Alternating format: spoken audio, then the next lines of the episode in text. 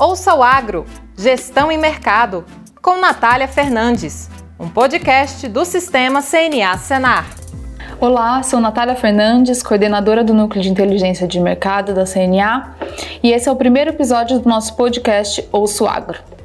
Nosso convidado de hoje é de casa, é o diretor técnico da CNA, Bruno Luque. Antes de a gente entrar um pouco no tema do podcast de hoje, é, Bruno, fala um pouquinho para a gente sobre o objetivo, o que, que a gente vai, vai tratar nesse, em todos os episódios do nosso podcast. Olá, Natália, tudo bem? Um grande abraço para todos aqueles que estão nos acompanhando. Bem, a ideia do podcast é complementar né, os veículos de comunicação que a CNA tem para atingir o produtor. É, hoje nós temos o site onde tem vários boletins informativos, tem as redes de WhatsApp, onde a gente manda também muita informação, né? tem os vídeos, a nossa TV. Então faltava algo mais do ponto de vista ligado ao rádio, né? e nada mais moderno que o podcast para o produtor poder estar tá ouvindo enquanto ele faz uma viagem, enquanto ele está no carro. Então a ideia é que a gente traga alguns assuntos, principalmente ligados à parte de gestão e mercado, né? principalmente aqueles que a gente levanta no projeto Campo Futuro da CNA, que é um, um, um conteúdo muito rico de informação para o produtor, e que o produtor possa usufruir dessa informação nos momentos que ele tiver um tempinho ali para escutar o podcast.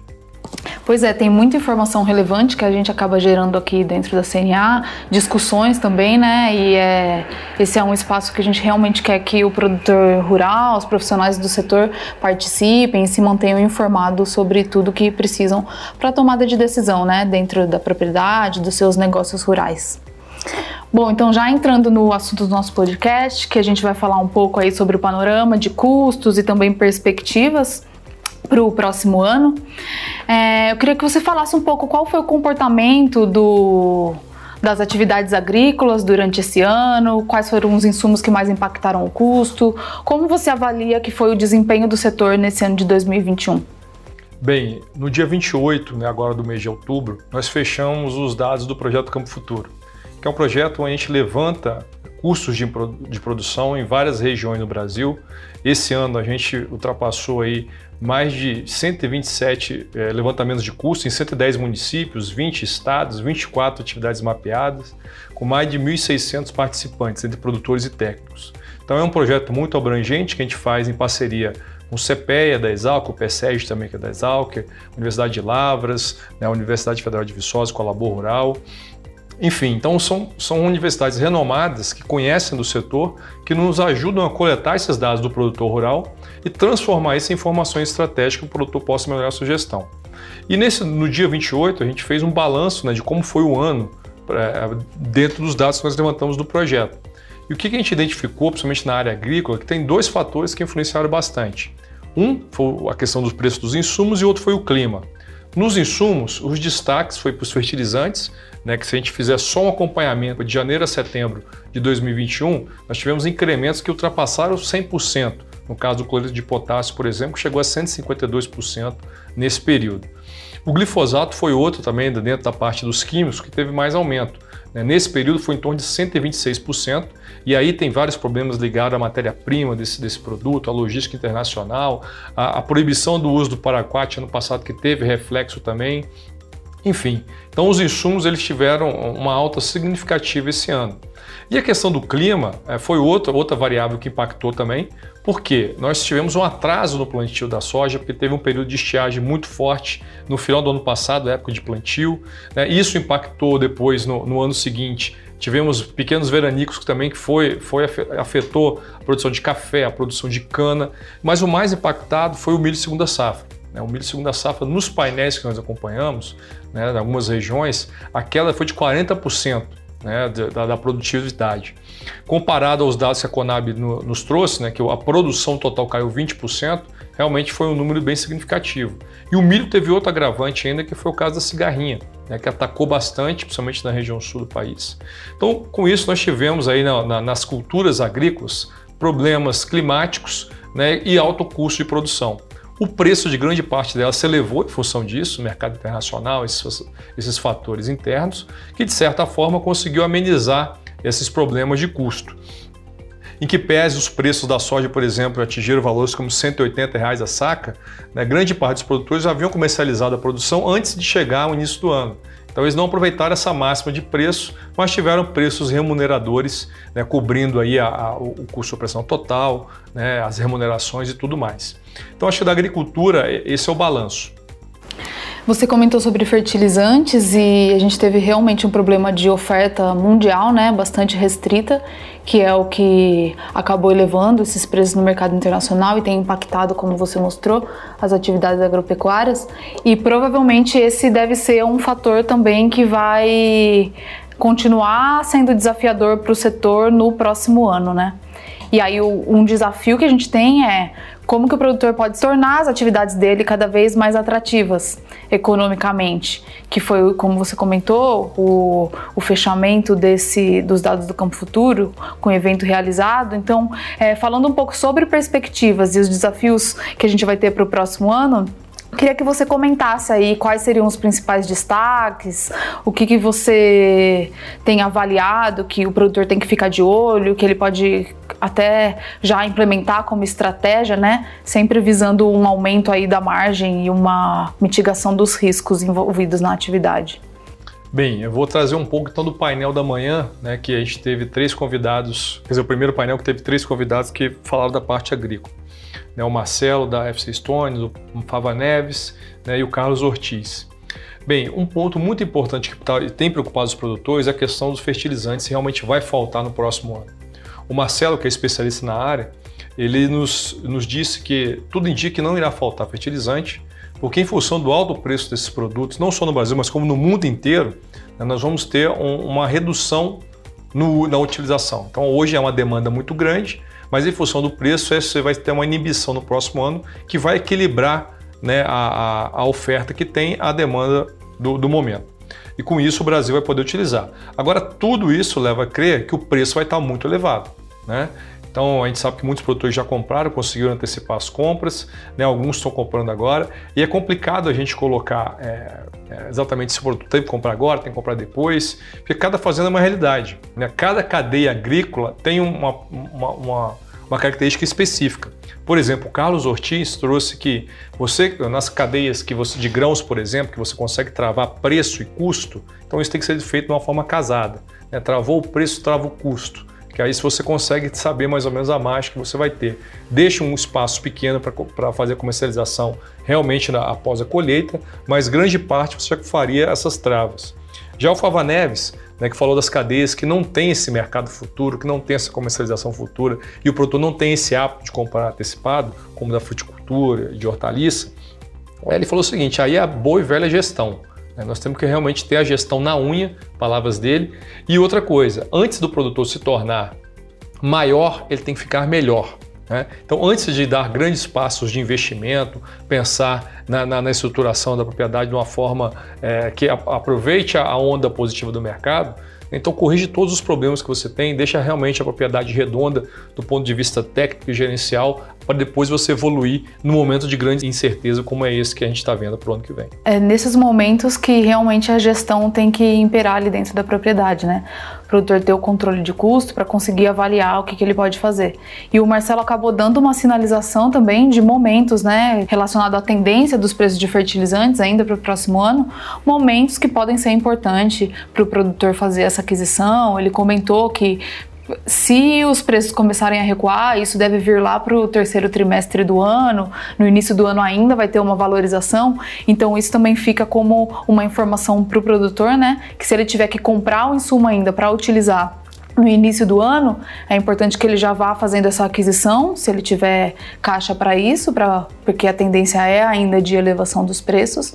E caso ele utilize esse insumo lá pro, mais para o final do ano, que ele pode fazer uma aquisição de um volume menor agora e esperar talvez um preço mais atrativo para o próximo ano, né? Indo para o lado da pecuária, que foi um outro painel, também tem é, foram atividades que tiveram resultados é, em, em, partes positivos né, durante o ano, também desafios relacionados à questão de aumento de preço de insumo, algumas questões também com o fechamento de mercados, né, que de certa forma compromete a demanda e impacta nos preços. É, conta pra gente um pouco quais você acredita que são os principais pontos das atividades pecuárias de destaque do ano de 2021 e já o que, que o pessoal do setor tem visto como relevante para o próximo ano? Bem, no caso da pecuária, a ração foi um dos principais itens né, que impactou tanto a avicultura, a suinocultura, como a pecuária de leite e corte. É, o milho e a soja, como tiveram valores muito elevados, isso foi transferido para o custo de produção de grande parte dos produtores. E aí eu, eu saliento algumas cadeias específicas, como da avicultura. Na avicultura a gente pesquisou aí, Paraná e Santa Catarina especificamente, sistemas integrados de aves é, de corte. Né? E basicamente só foi uma região das cinco que nós pesquisamos que conseguiu cobrir né, o custo operacional, operacional total, desculpa, que é o desembolso mais o prolabore e as depreciações. Todas as outras mal mal conseguiram cobrir o desembolso, né, que é o gasto corrente deles. Isso é preocupante, né, porque a depreciação, principalmente na avicultura, que é uma atividade que demanda muita tecnologia, ela, ela realmente impacta bastante. E para isso, né, é algo que a gente tem trabalhado com, com, aqui com os produtores, além de questões do melhoria do processo produtivo, é justamente na remuneração desses produtores que tem que estar contabilizada a depreciação por parte da agroindústria. Então é algo que a gente tem discutido né, e espera que chegue aí num, num bom modelo para o próximo ano. Nas cadeias do leite e da carne, né, o leite principalmente, a gente segmentou em atividades de alta, média e baixa tecnologia e ficou nítido. Né, o, produtor, o leite é uma atividade muito de, de escala, escala de produção, eficiência e indicadores técnicos. Então, produtores que tiveram a produtividade por área acima de 16 litros por hectare ano né, tiveram boas rentabilidades, em que pese todo esse aumento de custo de produção. Né, os médios e, e, pequenos produtores né, que tiveram uma produtividade menor conseguiram cobrir apenas o desembolso, né, não a depreciação e o prolabore, né, ficando com a margem líquida negativa. E no caso da pecuária de corte, né, além desse custo de alimentação, que aí entra a suplementação a passe e confinamento, nós tivemos aquisição de animais, que foi um item que pesou muito na, no sistema de recria, engorda e no confinamento. Ele chegou a, em torno, ele variou entre 62 a quase 65% né, do componente do custo, o gasto com aquisição de animais. E nós tivemos aí animais né, de reposição no período que a gente fez a análise, que foi até agosto, né, por exemplo, é, é, em Cascavel, bezerro sendo vendido a 350 arroba, né, valores muito elevados, né, e ágios aí a mais de 50%, principalmente no Mato Grosso do Sul, né, que é um estado tradicional na produção, que comprou animais de reposição muito caro e vendeu animais né, com preços, apesar de alto, não tão alto assim, que dá um deságio de 50%. Então acho que a reposição e a alimentação foram os principais itens. Né, preocupa muito o setor agora, principalmente na questão da carne, essa postura da China né, de suspender né, as exportações de carne brasileira para lá. O preço da arroba já despencou no Brasil e esse preço muito baixo ele desestimula o produtor a investir em pacotes tecnológicos mais arrojados, confinamento, terminação a pasto. Então é algo que a gente tem trabalhado junto ao Ministério da Agricultura para tentar reverter essa situação e esse preço pode estar pelo menos em equilíbrio né, para manter a atividade atrativa para o produtor seguir investindo. Tanto os desafios relacionados à agricultura quanto à pecuária, que você comentou aqui, são pontos que não estão muito no controle do produtor, né? Queria que você falasse um pouco assim, o que, que você acredita que o produtor possa fazer para conseguir se manter na atividade tendo resultados positivos e também como que você acredita que a CNA pode contribuir para auxiliar esses produtores diante desse cenário de desafios ainda para o próximo ano? Bem, vou relatar um pouco então do, do, segundo painel que nós tivemos no dia 28, né, onde tivemos especialistas como o Tiago do CPE, a Lígia Pimentel e o Marcelo Carvalho do AgriPonte. É, todos foram unânimes de dizer que os custos vão permanecer altos ainda no primeiro semestre do ano que vem. Né, seja essa questão do câmbio, atrelado aos insumos que nós utilizamos, a suplementação com fosfato bicálcio que é importado também, seja pelo preço da soja e o milho que vão estar alto nesse, nesse início do período, então, e a reposição, quem que pese o ciclo pecuário já começa a ter uma oferta maior de animais, porque a gente está desde. tem 30 meses que nós estamos retendo fêmea, né? então já é um período que eu já consigo ter mais bezerros à disposição, ele ainda vai estar tá buscando equilíbrio. Né? Então os custos vão permanecer altos. E o que realmente é, vai ser um ano que, que chama atenção no próximo ano, que é um ano de eleição, é um ano de Copa do Mundo, é um ano que tem uma série de variáveis que podem afetar, inclusive, na economia brasileira, que é onde grande parte das proteínas animais atuam. É a proteína que a gente mais exporta é a carne de frango, que é 30% do que nós produzimos. Então, o mercado da proteína é, animal, é, animal do Brasil é o Brasil. Então, a gente depende muito do comportamento da economia para saber como esse setor vai avançar. Mas um ponto que todos colocaram ali é que a volatilidade de preço já faz parte da, da vida do produtor. Então, no caso da pecuária de corte, você tem ferramentas de mitigação de risco né, que a Lígia colocou muito bem, que algumas já podem ser avaliadas pelo ponto de vista de custo, né, travando esses preços ou buscando um seguro, né, um seguro rural que para a pecuária já tá, é algo que está sendo desenvolvido. Né. O Marcelo e o Tiago colocaram que a gestão é, e investimento em tecnologia é algo que, que dilui esses custos é, fixos que o produtor tem, então a economia de escala é importante nessas cadeias, como a gente já bem colocou. Né, no caso do leite, a gente teve análise dos sistemas de compost bar que deu muito certo né, resultados muito positivos, enfim. Então acho que esse foi o que eles colocaram. Trazendo para o ponto agora da CNA, né, e a gente já, já faço aqui um, um paralelo é, analisando as cadeias da agricultura e da pecuária em conjuntos, é, nós temos realmente essa preocupação com os insumos, né, pelo alto preço que eles estarão no ano que vem. Então a gente tem discutido com o Ministério da Agricultura, temos discutido inclusive com a FPA alguns projetos de lei para fomentar a indústria doméstica de fertilizante. Hoje a gente importa mais de 76%. Então é algo que a gente está trabalhando um projeto de lei específico. Nessa questão também do, dos defensivos, do glifosato, a gente está mapeando com a nossa área internacional, os escritórios que a gente tem, principalmente na China, é, qual que é a, a perspectiva de produção né, do, do, do, fósforo amarelo, que é o principal percussor do, do glifosato, na China e buscando os adidos também para dar a visão de outros países que são importantes produtores. Enfim, nós estamos tentando trazer informação e buscar alguma ação do ponto de vista institucional que possa permitir que o mercado não tenha muita alteração, né? alterações que, vamos dizer assim, artificiais, que o mercado atue como mercado, que eu acho que esse é o que, que a CNA defende. E para isso, né, outras questões são importantíssimas, como o crédito rural, né, para um custo mais elevado, capital de, de custeio é importante, investimentos que vão realmente agregar produtividade, diluir custos nesses momentos mais complicados, como a armazenagem. E aí entra recursos do plano agrícola é, para o PCA, que é a linha de construção de armazéns, que saiu já acabou, então a gente está trabalhando para que isso, de certa forma, retome e buscando principalmente o mercado privado, o mercado de capitais, a melhoria do ambiente de negócio, para que o fund do setor agropecuário ele seja mais robusto, ele não dependa só de governo e tenha uma composição também com o mercado privado. Além disso, a CNA está estruturando um curso de, de gestão de risco de seguro rural para o próximo ano. A Faculdade de CNA já vai começar esse curso, esse curso em janeiro, em parceria com a FENSEG, em parceria com o Ministério da Agricultura. Então a gente espera que o produtor também entenda mais para ele poder fazer uso e nos ajudar. E por fim, a questão da gestão da propriedade. Né? Acho que isso que a gente está fazendo aqui agora é levar a informação ao produtor, é o produtor realmente analisar caso a caso. A Lígia Pimentel falou algo muito importante: cada fazenda é uma digital, então não tem receita de bolo, não tem uma, uma recomendação que a gente vai dar aqui, vai servir para todo mundo. Agora, tem várias variáveis que a gente pode trazer o comportamento e os possíveis cenários.